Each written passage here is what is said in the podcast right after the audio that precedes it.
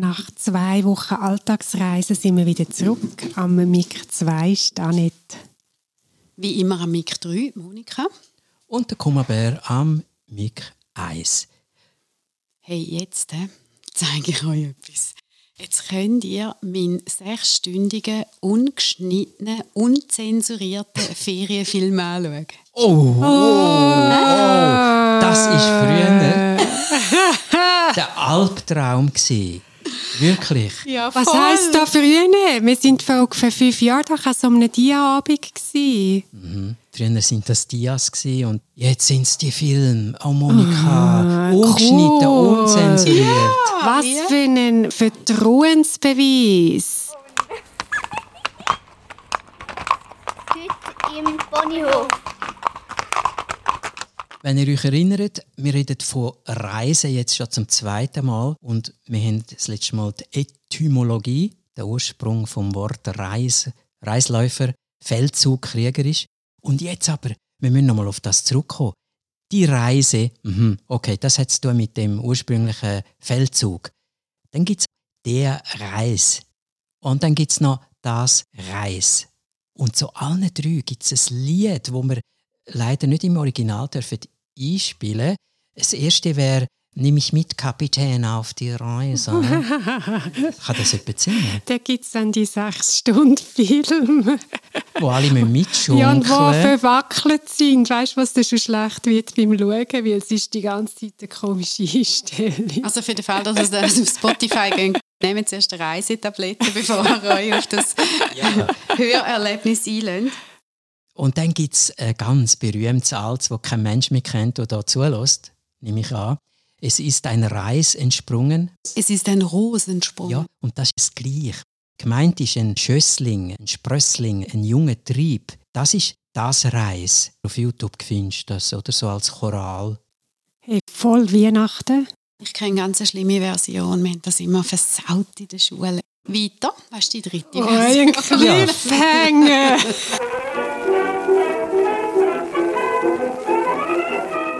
die Reise, nämlich mit Kapitän auf die Reise. Dann haben wir, das ist ein Reisensprung, das Reis. Und dann haben wir noch der Reis, Risus, das wo man isst. Und das kennen natürlich alle vom Helge Schneider. Reisbaby, Reis. Reisbaby. Der Helge ist ja, ja cool. Ne? Und er vom Hippie-Boss, das hat kein Reis im Kühlschrank. Ja, meine Dame, es hat nur Nagellack im Kühlschrank, kein Reis. Wo, wo ist dann der Film, die sechs Stunden, dass wir uns einstellen können? Sechs Stunden, Schweiz, quer, oh. einmal. Und was müssen wir allenfalls zensurieren, um dort hinzugehen? du willst nur dieselben Stellen sehen. weißt du, was du nicht? Ich habe eine Facebook-Freundin, die ist aktuell gerade auf der Lofoten. Und sie macht mega schöne Fotos. Und da ist jetzt eine von diesen Frauen, die es wirklich schafft, die kann pro Tag ein Bild posten. Mhm. Und um da bewundere ich sie so. Mhm. Wir folgen ihr alle ein bisschen, weil die macht so schöne Bilder. Die darf gerne 30 Bilder posten, aber sie tut eins. Und ich habe ihr da letztens schreiben, ich bin völlig überfordert, wenn ich noch so in den Gefühl bin. Dann habe ich das Gefühl, oh, da muss ich noch zeigen und da gibt auch den Eindruck und weil du ja die Stimmung nicht genau kannst einfangen. Und sie schafft da einfach ein Bild zu posten.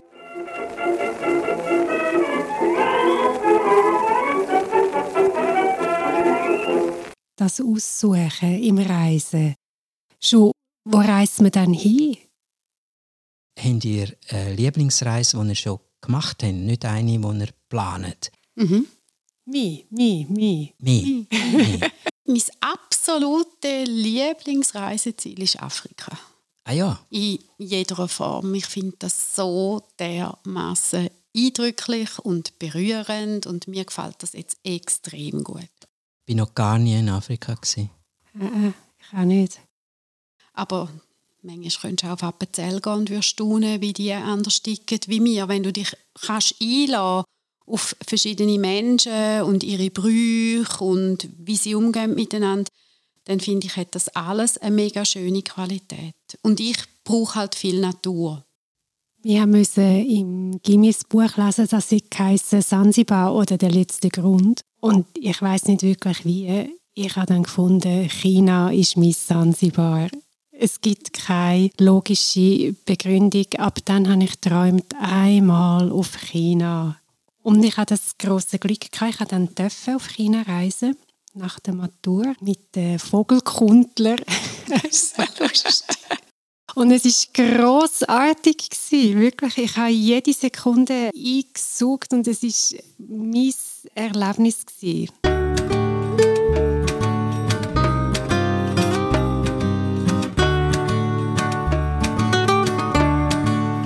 Wir haben dann irgendwann, als ich in der Pfadi war, das erste Kantonallager im Jura gehabt. Und dann ist dort die Sonne untergegangen und ohne, dass wir etwas gesagt haben, sind wir und alle Kinder sind auf dem Hauptplatz, wo wir hatten, gestanden und haben mit offenem Mund dem Sonnenuntergang zugeschaut, wo über so einem Krisenhain passiert ist, weil im Glanenland geht die Sonne hinter den Berg. Man hat schon manchmal orange, aber nie so. Zu diesen Zeiten sind vielleicht zwei in der Schule sind am Meer gewesen steht mal auch als Kind mein grösster Traum gewesen. Ich habe sogar verzichtet auf einen Hund. Ich hätte einen Hund haben oder als Meer in die Ferien und habe mich doch überreden lassen, als Meer in die Ferien, weil das haben ja alle gemacht, nur mhm. wir nicht. Wir nicht mehr latschen in den Bergen. wir haben so gehasst und heute sind mein Bruder und ich die, die am liebsten in den Bergen sind.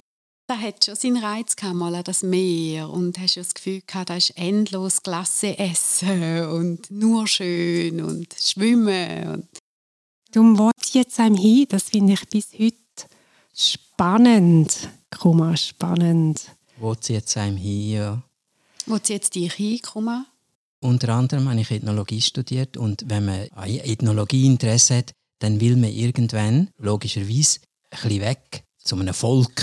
Ethnologie heißt ja Völkerkunde, Anthropology man will irgendwo in eine andere Kultur gehen. Und in Fribourg, wo ich studiert habe, ist der Professor Afrikanisch Das heißt, der hat seine Erfahrungen, sogenannte Feldforschung, in Afrika gemacht. Und das wäre jetzt naheliegend gewesen, dass man eben auf Afrika gehen würde. Aber mich hat es dort nie hingezogen. Mich hat es damals nach Indien gezogen. Und da hat es ein Buch gegeben, das war die Hippie-Zeit, ein Buch gegeben, das heißt «Der billigste Trip nach Indien». und tatsächlich, zur Rorschach bist du in den Zug gestiegen, an der Grenze, und in Delhi bist du wieder ausgestiegen. Das ist natürlich nicht so wahr, aber man war bis zu drei Wochen unterwegs auf dem Land, mit Bus und Zug, ÖV sozusagen. Ich bin zweimal auf dem Landweg nach Indien. Das war meine eindrücklichste Reise, wo man durch all die verschiedensten Kulturen, die islamische Kultur, auch noch Pakistan, extrem interessant. Oder Iran, Wahnsinn, wo noch der Schah war in den 70er Jahren. Und dann äh, Afghanistan, das ist damals noch gegangen. Richtig cooles Reisen.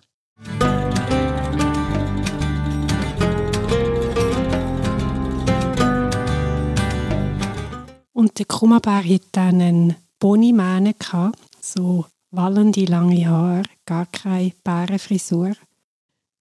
Reisen kann etwas ganz Kurzes sein, ins Appenzellerland oder eben riesig. Wie lange bist du in Indien gewesen, wenn du ja nur schon für die Reise einen Weg drei Wochen gebraucht hast? Ein paar Monate einmal. Oh, wow. insgesamt über ein Jahr. Dort habe ich auch meine Arbeit nachher gemacht mit den Tibetern. Das war das. Ah. Dissertation über Wiedergeburt, die Tulkus. Darum mit diesen Indienreisen, die sind ja in Indien im Exil, Tibeter. Ganz früher bin ich einfach gegangen als Hippie mit 21 und habe gedacht, ich ging in so eine Himalaya-Höhle und werde dort so einen Yogi. Ich konnte herausfinden, dass das tatsächlich nicht das ist, was ich will. Dann war es eher eine Berufsreise, eine Geschäftsreise. Mhm.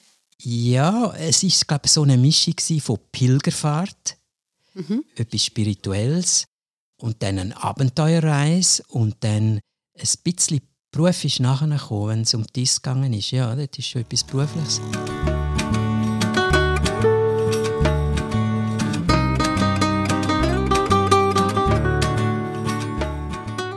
Der Krummenbär hat doch immer Modell. Gibt es eins im Angebot? Zu Reisen.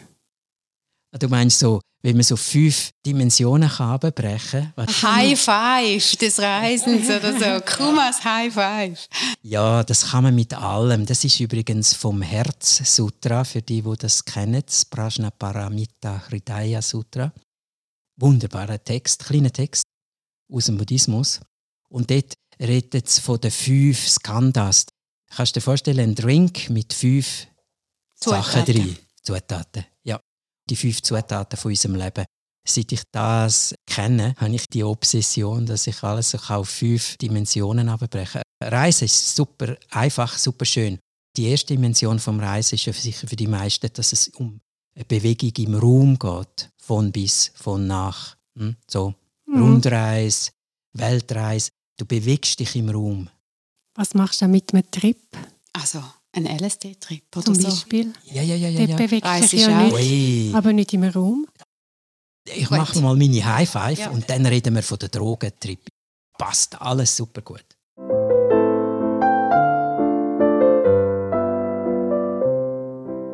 Zweite Dimension vom Reisen ist selbstverständlich die Zeit.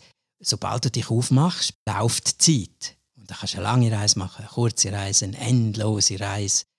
Der Weg ist das Ziel. Du bewegst dich also im Raum und in der Zeit. Da gibt es Untersuchungen dazu, wie äh, verschieden schnell sich die Leute auf verschiedenen Kontinenten bewegen. Man misst, wie lange braucht es am Kiosk, um eine Zeitung zu kaufen, bis das Wechselgeld umgegeben ist. Wie lange steht man an in der Post. Und oh Wunder, die Schweiz ist da ziemlich weit vorne. Und es gibt einen Zusammenhang mit dem Hilfeverhalten. Je langsamer der Takt ist, umso eher sind die Leute bereit, kleine Gefälligkeiten zu machen, einen Brief aufzulesen und in den Briefkasten zu tun, über eine Zeitung gehen, wo einem bei Krückenlaufen runtergeflogen ist. Settings.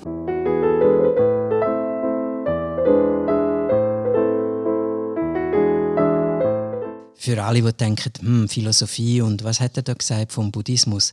Nein, wir haben natürlich die Universen, die sich bewegen. Oder wenn du nur an eins glaubst, das Universum bewegt sich. Dort hinein bewegen sich zum Beispiel alle Galaxien, unsere auch. In denen hinein bewegt sich unser Sonnensystem. In dem hinein bewegt sich unsere Erde. Auf der bewegen sich unter anderem wir. Alles bewegt sich immer in Raum, in Zeit. Und jetzt, wenn du dich bewegst, verbrauchst du Energie. Der wunderbare alte Ausdruck, die Wegzehrung. Du brauchst ein Proviant, Ein Vespa. ein Vesper.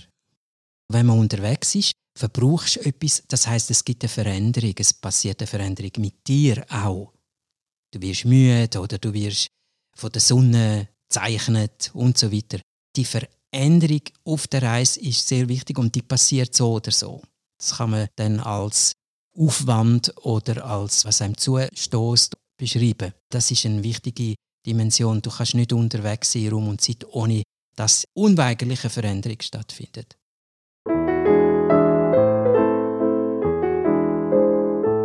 Und weil wir bewusst sind, als Menschen, mehr oder weniger bewusst, ist die vierte Dimension, dass du ja etwas erlebst. Durchs Erleben kommen Erfahrungen.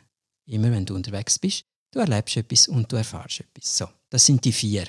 Und jetzt kommt der Knackpunkt. Es gibt Leute, die sind super unterwegs, sind jahrelang, dreimal um die Welt, kommen zurück. Das haben wir einmal erlebt früher. Hat jemand eine Weltreise machen und wir so alle 17, 18-Jährige und der hat das können machen mit 20 und ist zurückgekommen nach einem halben Jahr und wir haben gesagt, hey, das ist genau der gleiche Doppel wie voran. Die fünfte Dimension ist, was passiert mit dir, was hat sich bei dir so verändert, dass du eine neue Einsicht hast oder ein anderes Verhalten und Settings. Das wären die fünf. Das Fünfe ist von außen wahrnehmbar, wie du wirkst auf die anderen dann. Und auch für dich, du kommst eine neue Perspektive über auf etwas, wo zum Beispiel in Europa ganz anders läuft. Und dann hast du eine erweiterte Perspektive aufs Gleiche. Oder du lernst etwas kochen oder essen, wo du nachher daheim auch willst. Zum Beispiel bei den Tibeter ist der Tee salzig. Und wenn du zum ersten Mal tibetischen Buttertee bekommst und das nicht weißt und man sagt dir, willst du einen Tee? Und dann denkst du, hm, ja, und da hat noch Milch drin, okay, das machen die Engländer auch. Aber dein Maul erwartet natürlich Tee, Milch, Zucker, süß. Und dann kommt der Tee und der ist salzig. Das ist eher so wie ein Bouillon oder so etwas. Im Hirn macht das etwas. Zuerst hast du einen Schock. Du denkst, hey, das ist ja gar kein Tee, das ist ja Bouillon. Hm. So. Der Rupert, der macht sehr viel Mentalreisen. Der tut Heftchen kaufen oder er tut sich irgendwo aus der Zeitung raus, wenn er etwas liest oder eine gute Destination sieht oder einen guten Campingplatz oder sonst irgendetwas. Dann kommt er ganz euphorisch und sagt, schau mal, dorthin könnten wir gehen und da und da und da und da. Und dann ist er im Fall so beschäftigt damit und tut die Reise eigentlich wie planen, dass es nachher fast schon gut ist für ihn.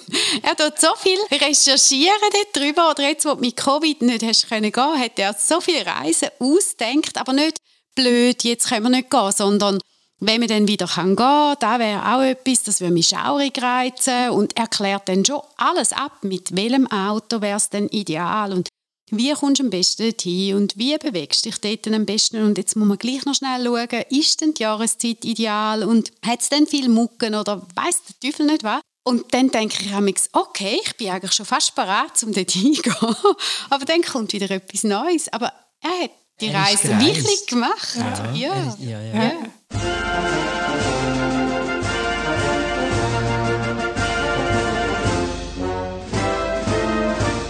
Das ist so verschieden. Ich habe zum Beispiel nie einen Reisebericht lesen. Einen Reisebericht, man geht schauen, wie es ist und wie man das dort macht. Und ich habe immer gewusst, das müssen wir machen, wenn man einmal hingeht. Und ich habe es zum Teil auch brav gelesen. Ich schaffe mich dann ein über Roman und Geschichten. Es gibt Krimis, es gibt ja von jedem Land Krimis. Ich lese dann die und bekomme ein Gefühl für die Leute. Ich habe dann zwar keine Ahnung, wo ich hin muss, wo der beste Campground ist. Aber ich denke, dorthin will ich auch mal. Oder, oh nein, danke, da nie. Ich will nie dorthin, wo so Mainstream ist.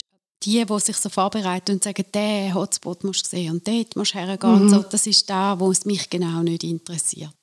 Ich habe auch gerne, wenn es ein Buch gibt, dann finde ich das super cool, dass du auf die Stimmung kannst einlassen Und wenn ich immer schaue, was ist jetzt gefährlich oder was sollst du unbedingt verhindern, mhm. dass du nicht kulturell Sachen machst, dass du nicht in einen Tempel gehst, ohne dich zu bedecken oder so. Ich möchte mich anständig können verhalten ich möchte wissen, wie ich zahlen kann. Weißt, so, so ein bisschen die Grundsachen, die will ich schon nachlesen und organisiert haben. Aber sonst, wo du jetzt kannst gehen und wo du das Schönste siehst, das interessiert mich nicht so. Das hat etwas mit dem Erleben zu tun. Ich komme über die Reiseberichte nicht jetzt erleben, über andere Leute schon. Und wie ist jetzt das mit dem Trip? Mit Drogen, mit bewusstseinserweiternden Drogen, ist das eigentlich vergleichbar. Äußerlich gesehen liegt man vielleicht nur da und, oder sitzt dumm und macht scheinbar nichts. Und innerlich reist man irgendwo hin. Auch in der Meditation es wird nicht überall geschätzt, je nach Meditationsform. Aber du kannst natürlich auch in der Meditation irgendwo hin verreisen. Mhm. Also Im Zen-Buddhismus wird das überhaupt nicht geschätzt. Das soll man nicht machen. Man kann innerlich verreisen, ganz rational mit einem Katalog, dort und dort, Reiseprospekt. Ja. Oder mit einem Buch. Oder in der Schule mit Tagträumen. Ja, Tagträume sind grosse innere mhm. Reisen. Weiss man, haben die Leute jetzt mehr so Covid-Trip gemacht, weißt, so Drogentrip, weil sie nicht haben können weggehen Gibt es da schon Zahlen oder sind die auch falsch? Zahlen weiß ich nicht, aber was ich höre, ist, es ist ziemlich viel mehr Alkohol geflossen. Ja. Einerseits, weil die Leute daheim sind. Sie haben mehr Zeit gehabt, das hat mir meine Waffe erzählt. Weil die Reisezeit weg war, sind sie um 5 Uhr fertig und daheim die, die Homeoffice hatten. Und dann haben sie einen Apero gemacht. Mhm. Mir ist aufgefallen, wenn ich durch Zürich laufe, Schanzengraben, dort, wo es ein bisschen lauschig ist, wo man mit dem Hund kann laufen kann, ziemlich viel mehr gekifft wird mhm. in der Stadt. Ja, das ist schon noch möglich. Die, die sonst vielleicht zwei Monate weggegangen wären und jetzt kannst du nicht, jetzt hängst du da ein bisschen ab und ja, ja, vor allem, wenn du Fernweh hast. Ich denke, ich habe das Glück gehabt, ich habe Fernweh gehabt und habe dort dürfen hin und das ist wie satt. Wenn du Fernweh hast, ist es, glaube ich, schwierig, wenn du nicht darfst gehen Und die anderen Drogen sind sehr schwierig zu erforschen, weil je nachdem, wie gerade die Meinung ist, ob das erlaubt ist oder nicht, ändert die Antworten. Je nachdem, in welcher Phase man befragt, wird viel oder wenig konsumiert zum gleichen Zeitpunkt. Das ist schwierig zu sagen. Man müsste ja die Abwasser analysieren. Ja, das stimmt. Und ich glaube, im Moment wird anders analysiert.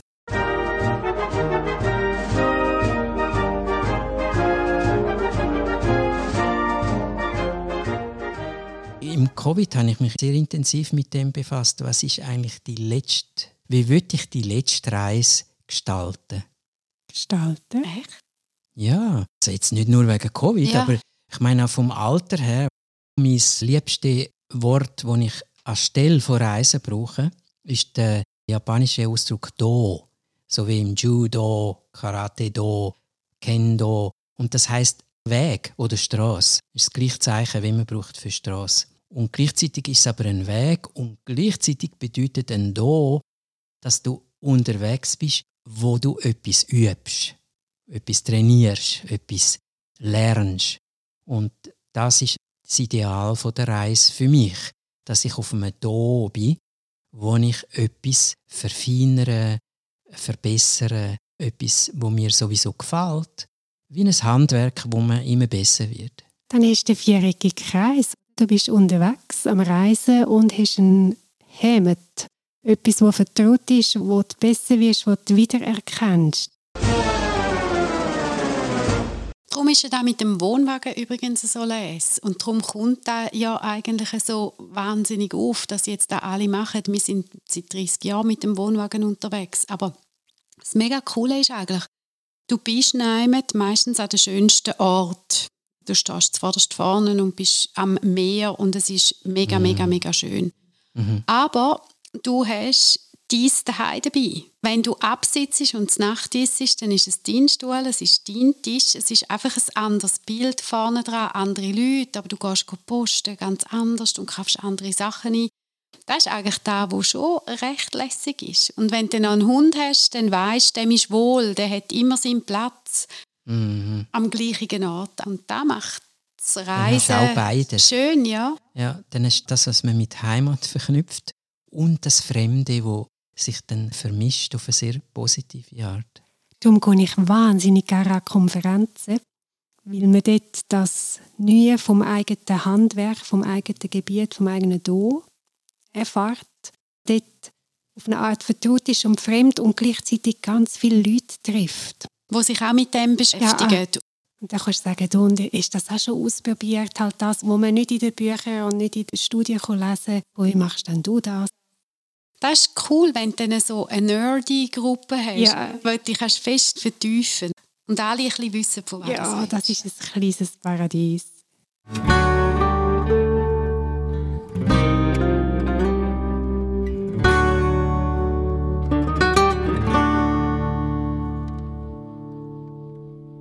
Und auf eine interessante Art, auf eine nicht nur schräge Art, machen wir ja da im Ponyhof, also jetzt wir drei, wir machen ja eigentlich auch so eine Reise seit über einem Jahr jetzt, durch all die Episoden. Und es hat immer wieder etwas Neues, Unerwartetes und gleichzeitig auch das Vertraute. Und es ist nicht so klar, wo wir hingehen. Im guten Sinn. Wir schauen mal um die Ecke und gehen jetzt in den dort oder in den da.